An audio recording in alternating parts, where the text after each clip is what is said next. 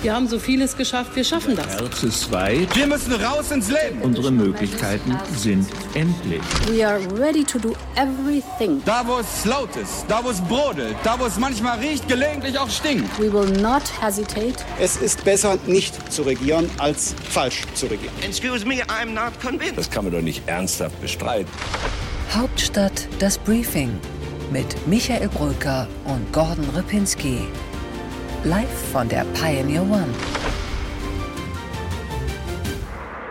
Happy birthday, Mr. President. Happy birthday to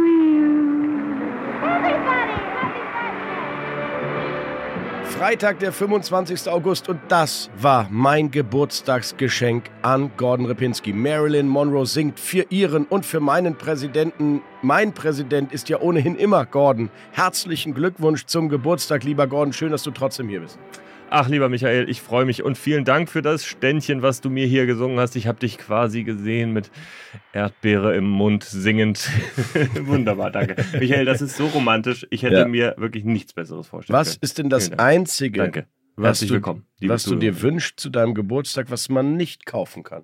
Ich wünsche mir, äh, dass dieser Podcast auch im nächsten Jahr so schön weitergeht wie in diesem Jahr, dass wir noch mehr Live-Auftritte gemeinsam haben miteinander, dass wir uns äh, noch schöner streiten, dass Sie, liebe Zuhörerinnen und Zuhörer, noch besser, was kaum möglich ist, dabei sind und mit uns streiten und mit uns diskutieren, dann bin ich schon, und Gesundheit vielleicht noch, dann bin ich schon äh, sehr glücklich. Lieber Gabor, du hast zugehört, das ist unser gemeinsamer Geburtstagswunsch von Gordon Repinski. Ich setze einfach nachträglich meinen Weihnachts- und Osterwunsch nochmal oben drauf. Freue mich sehr. Trotzdem, Gordon, wir müssen über schwierige Themen reden, denn deine Ampel macht schon wieder Chaos.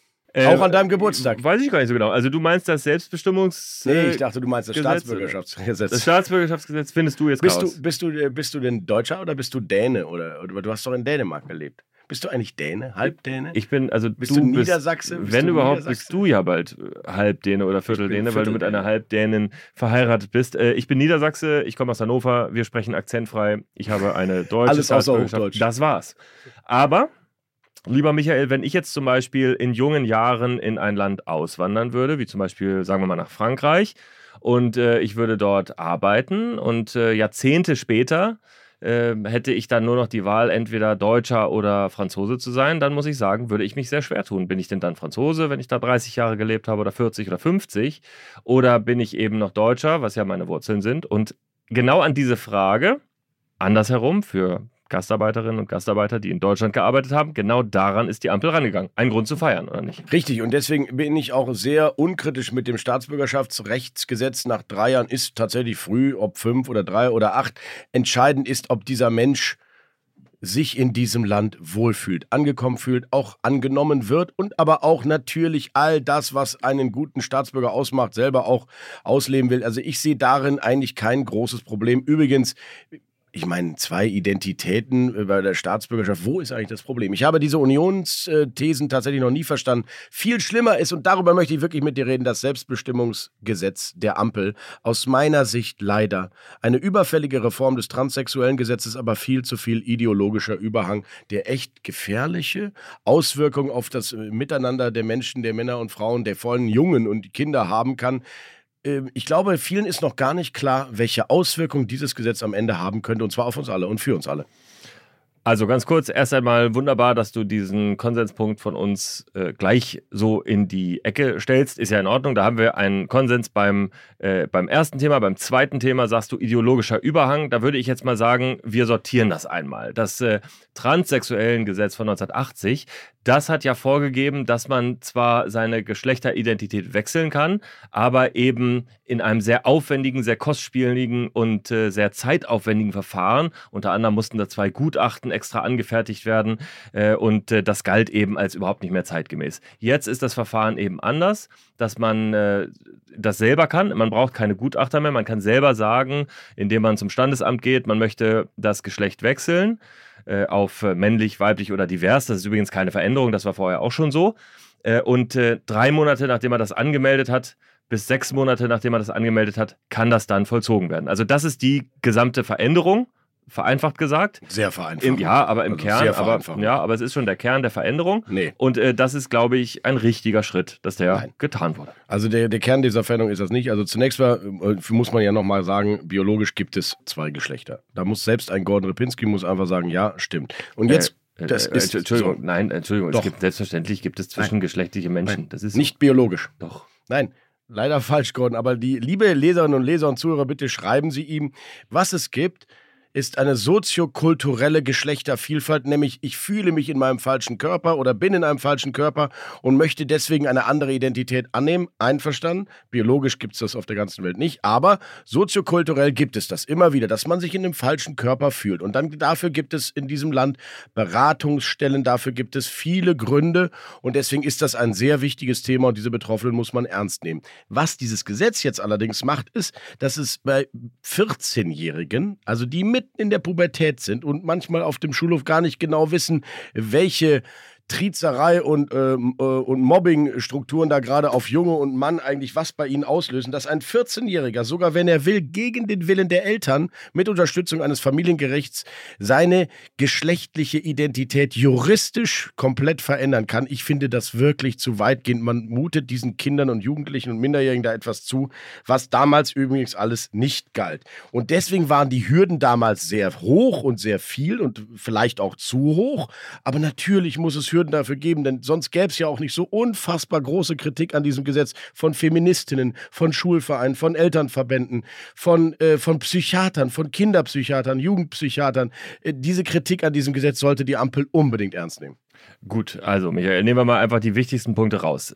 Es gibt natürlich intersexuelle Menschen, die auch biologisch, geschlechtlich nicht eindeutig zuzuordnen sind. Das ist keine kulturelle Frage, das ist äh, eine Frage von physischer Ausbildung, von Genitalien und äh, das sind Menschen, die sehr, sehr oft, insbesondere in der Vergangenheit, großer Stigmatisierung ausgesetzt waren und die auch schon seit langer Zeit als divers bezeichnet werden. Das hat nichts mit dem ganz klar existierenden kulturellen Hype darum äh, zu tun, ob man sich jetzt als, äh, als äh, him, he oder als she, her bezeichnet, sondern das ist wirklich ein physischer Fakt. Das erste.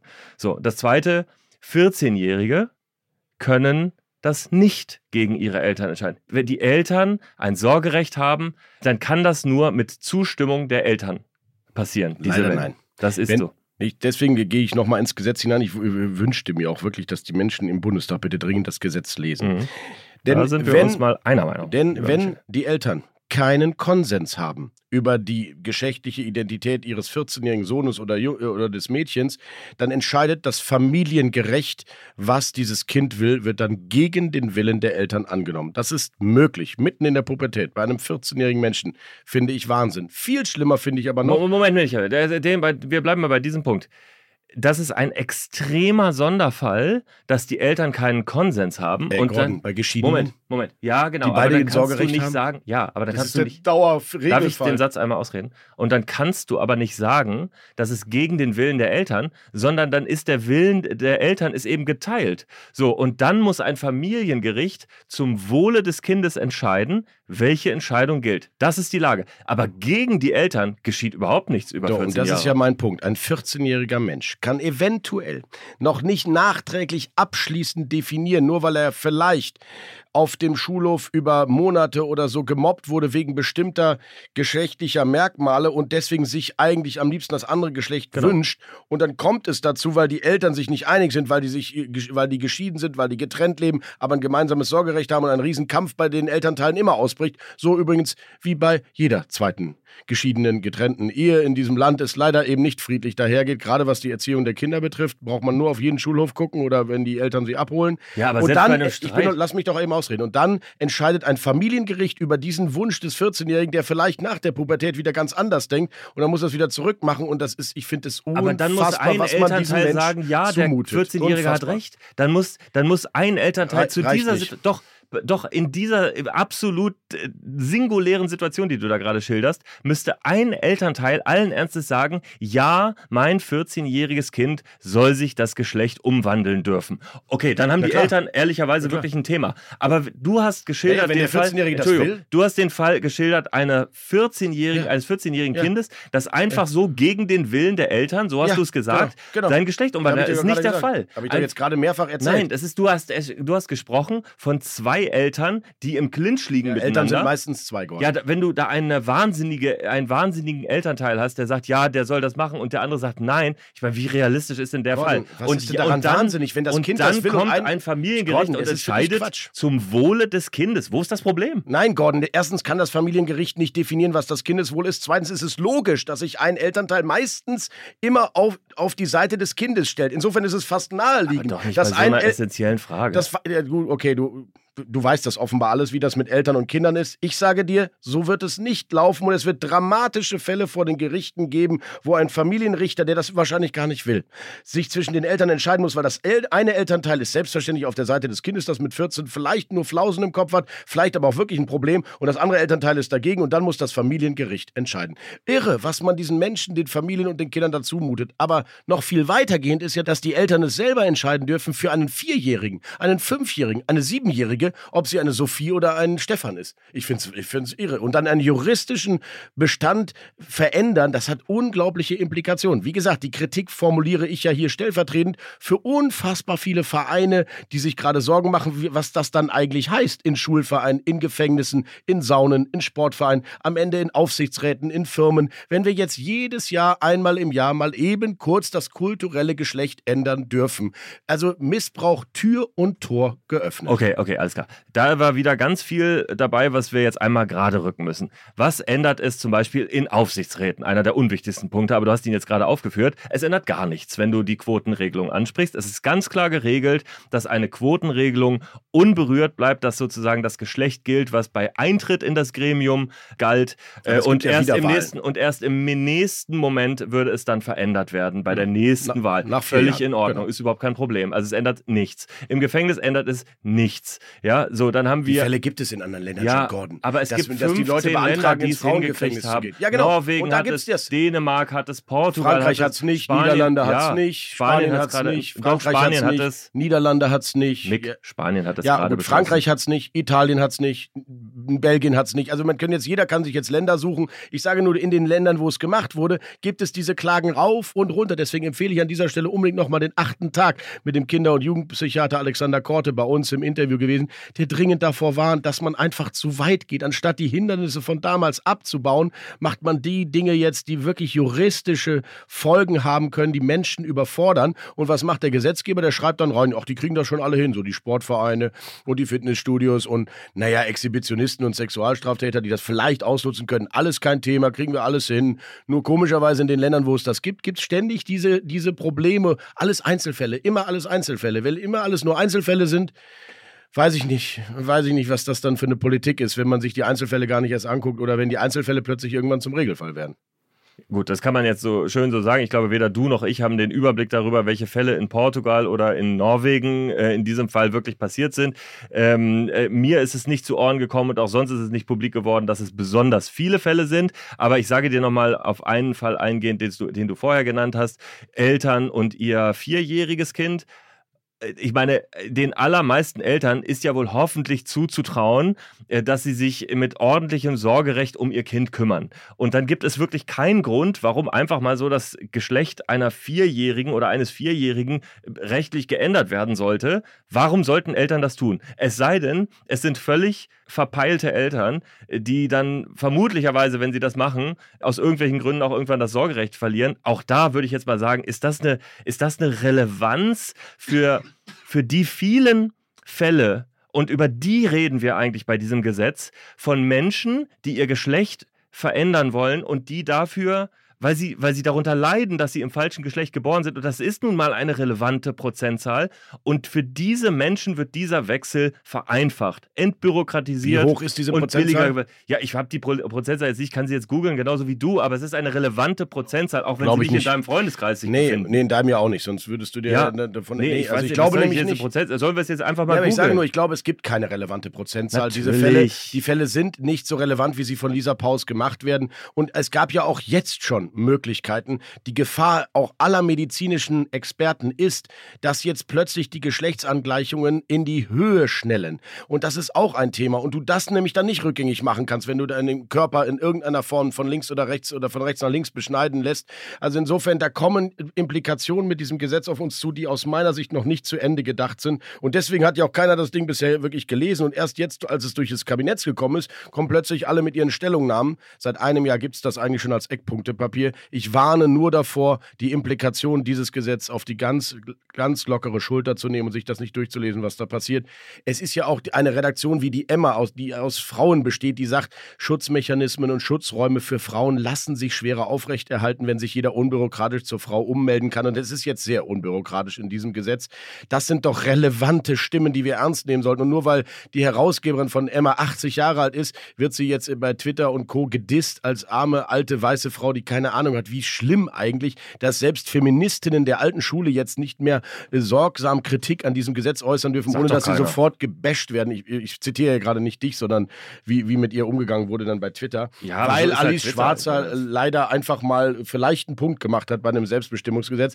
Also es könnte ja sein, dass Feministinnen auch recht haben. Ja, aber wie gesagt, ich meine, wenn, wenn du jetzt alles einmal erwähnst, was bei Twitter gebasht wird, dann kommst du ja, du ja gar nicht mehr fertig mit, mit dem Aufzählen von politischen Vorgängen. Ja, nahezu jeder politische Vorgang wird auf Twitter einmal gebasht. Also das äh, Problem sehe ich jetzt wirklich nicht. Das andere finde ich, was du gesagt hast, darüber kann man mal einmal reden. Die Frage, ob zu leichtfertig von Menschen, die in aller Regel schon selbst äh, entscheiden dürfen, weil sie älter als 18 sind, ob zu leichtfertig mit der Frage der Geschlechtsidentität umgegangen wird oder ob zu kulturell getrieben damit umgegangen wird. Das finde ich, kann man, natürlich kann man darüber diskutieren. So, aber da, da finde ich, habe ich auch manchmal das Gefühl, wenn ich, wenn ich in die Generation äh, der, sag ich jetzt mal, 20-Jährigen mal reingucke oder reinhorche, dass, da habe ich das Gefühl, das ist eine so, so bedeutungsbeladen und definiert so sehr auch Zugehörigkeit zu einer bestimmten Gruppe, ob man sich da jetzt fluider oder weniger fluid zeigt, dass ich da auch irgendwie manchmal ein schlechtes Gefühl habe. Aber das ändert ja nichts daran, dass es eben ganz viele Fälle von bis vor wenigen Jahren Stigmatisierung gibt, gegen die dieses Gesetz jetzt eine Handhabe liefert. Und deswegen ist das ein Fortschritt, das ist richtig. Das ist am Ende sind es Menschen, die haben es nicht so leicht. weil Das ist auch nicht nur Kultur und Hip und In. Und für die ist dieses Gesetz gemacht worden. Ich bin sehr gespannt und hoffe sehr darauf, dass die Abgeordneten der Koalition, die sich teilweise schon geäußert haben, bei Union in, natürlich auch, aber das ist Opposition, auch bei FDP und SPD, die auf ihre Landesministerinnen und Minister zum Beispiel hören, die alle Sorgen haben, dass der Missbrauchsfall am Ende den Betroffenen viel mehr schadet als dieses Gesetz, dass das nochmal anders aus dem Bundestag wieder rauskommt, wie es da reingekommen wird. Für mich ist eins klar geworden in dieser ganzen Debatte, Lisa Paus ist wirklich eine Belastung für diese Ampelkoalition. Mit ihrer Ko Kindergrundsicherung hat sie sich kommunikativ schon ins, in die Brennnesseln gesetzt. Jetzt hat sie dieses Gesetz wesentlich zu verantworten, was zum Glück Frau Faeser noch ein wenig eingehegt hat in letzter Minute, damit nicht auch noch Straftäter mal eben von links nach rechts ihre Identität wechseln können. Also ich bin gespannt. Es bleibt offenbar so nicht. Wir sind uns hier nicht einig geworden. Ist auch nicht schlimm. Aber da finde ich es auch mal wichtig zu sagen, das ist jetzt nicht ein Lisa Paus-Move, dieses Gesetz. Das steht so, wie es gekommen ist im Koalitionsvertrag. Es ist federführend von Marco Buschmann und Lisa Paus und Nancy Faeser hat eben auch noch mit dran gearbeitet. Und es ist auch keine Frage, die nur bei den Grünen spielt, sondern zum Beispiel auch bei den Sozialdemokraten nehme ich da wirklich durchweg Zustimmung wahr. Also, Lieber Gordon, ich muss dich leider nochmal korrigieren, denn im Koalitionsvertrag steht lediglich, und das ist ja nicht schlimm, wir werden das äh, Transsexuellengesetz von 1980 äh, reformieren und ein neues Selbstbestimmungsgesetz Ja, beschließen. und Punkt. das ist passiert. Und das, nein, und das, was da jetzt alles drinsteht, ich rede ja über, das bitte nochmal die Bitte an alle da draußen, lesen Sie das Gesetz, den Gesetzentwurf. Nicht den, natürlich hat niemand etwas gegen ein Selbstbestimmungsgesetz. Entscheidend ist, was drinsteht und was den Kindern und den Eltern zugemutet wird. Das ist das, was ich hier kritisiere. Nicht das Gesetz an sich, nicht die Oberfläche, sondern das, was drin steht. Schauen Sie rein. Das wird noch für Diskussionen sorgen. Ich bin mir da ziemlich sicher. Das ist der Konsens zwischen Michael Brücker und mir. Schauen Sie in der Tat rein, überzeugen Sie sich nochmal von meinen Argumenten und äh, wenn Sie weitere Fragen zur inhaltlichen Ebene haben, äh, dann gerne an mich und ansonsten, wenn es um eher ideologische Standpunkte geht, dann gerne auch an Michael Brücker. Ja, deswegen habe ich dir ja nochmal deinen Koalitionsvertrag zitiert. Selbst den hast du nicht richtig gelesen. Da steht halt nur ein einziger Satz drin. Genau, weil Gesetzentwürfe werden nun mal nicht eins zu eins im Koalitionsvertrag, äh, die Genau. müssen halt noch erarbeitet werden. Deswegen solltest so, du ja. darauf nicht verweisen, auf den Ja, Koalitionsvertrag, doch, sondern dass auf es das da drin Gesetz. steht, dass ein Selbstbestimmungsgesetz Ja, kommt, ja. dass es genau so aussehen Ja. Und übrigens, wir haben auch im Hauptstadt-Newsletter schon äh, über, genau über die Pläne direkt nach Unterzeichnung des Koalitionsvertrags äh, Einmal berichtet. Ja, aber einmal Immerhin, berichtet, ja. immerhin. Ich kann, wir können auch zweimal drüber berichten. Naja, wir werden jetzt intensiv darüber berichten und, und das wird ganz Deutschland tun. Warten wir es mal ab. Hier, wir gehen jetzt mal rüber in den Deep Dive. Es gibt ja noch andere Themen als die Selbstbestimmung des Gordon Repinski und wem auch der sonst heute noch. Geburtstag hat. Und der heute finde Geburtstag ich hat. ehrlicherweise, dass du sehr, sehr streng mit mir auch. Nicht mit dir, sondern mit der, mit der Ampelgesetzgebung. Sehr Nicht streng. mit dir, Gordon. Ich Du- finde, du hast deine 46 Lenze, die du jetzt hier hast. Das darf ich das eigentlich sagen? Das darfst du sagen, ja. Aber aus der Marilyn Monroe, die hier mit Erdbeere im Mund gesungen ist, ist doch sehr schnell ein wütender, lauter, ja, Death Metal-Sänger geworden. Genau. Wir gehen, glaube ich, lieber ganz schnell rüber in den Deep Dive, sonst wird das hier nichts mehr. Bis hierhin und nicht weiter, liebe Zuhörerinnen und Zuhörer, denn wir sind ein paid-journalistisches Angebot. Das heißt, hier gibt es nichts umsonst, wenn man wirklich diesen tiefen Journalismus, den wir hier machen, zu Ende konsumieren möchte. Es gibt noch eine ganze Menge mehr, über das wir diskutieren, nämlich jetzt im Deep Dive darüber, wie die Ampel und auch die Union in Richtung Herbstsaison startet. Wie kommt man da wieder raus aus der Sommerkrise für die Ampel? Es gibt ein wunderbares Interview mit Boris Rhein und natürlich auch alle weiteren Folgen dieses Podcasts. Und Michael, dieser Podcast, den gibt es auch live und zwar schon in der kommenden Woche. 30. August, meine lieben Zuhörerinnen und Zuhörer, geht dieser Podcast live in die vielleicht doch dann zweitwichtigste Stadt in Deutschland nach Köln. Nämlich es geht in die Niedersachsen-Metropole Hannover in Gordons Heimat und dort werden wir im Stadion von Hannover 96, wie heißt das eigentlich inzwischen? Das ist die Heinz von Heiden Ach ja, Arena. richtig, das sind die Musterhäuser. Das sind die Das, Musterhäuser. ja, aber es ist die Heinz von Heiden Arena. Um 19 Uhr am Mittwoch werden wir beiden dort äh, live auftreten, äh, diesen Podcast live aufnehmen. Stefan Weil, der Ministerpräsident, wird zu Gast sein und Sie können auch zu Gast sein, müssen allerdings vorher einmal Pioneer werden. Und das gibt es im Moment für ein wunderbares Angebot. Drei Euro für drei Monate. Schauen Sie doch einfach mal bei uns vorbei. Wir haben spannende journalistische Formate wie den achten Tag, Feld und Haukap, unser Ökonomie-Briefing, das Investment-Briefing oder das Tech-Briefing und natürlich die Pioneer-Briefing Business Class von Gabor Steingart. Unser Journalismus ist so vielfältig wie die Geschlechter in Deutschland. Und wenn Sie Lust haben, bei dem Podcast dabei zu sein in Hannover am 30. August, dann schreiben Sie eine Mail an events at mediapioneer.com. Das ist Florian Fischer, unser Kollege, der wird sich darum kümmern, dass Sie Ihre Tickets bekommen und uns in der niedersächsischen Landeshauptstadt live sehen. Und wir freuen uns, wenn Sie an Bord kommen, wenn Sie Pioneer jetzt schon sind oder werden wollen. Ihr Michael Brücker und Gordon Ripinski. Hauptstadt das Briefing mit Michael Brücker und Gordon Ripinski. Live von der Pioneer One.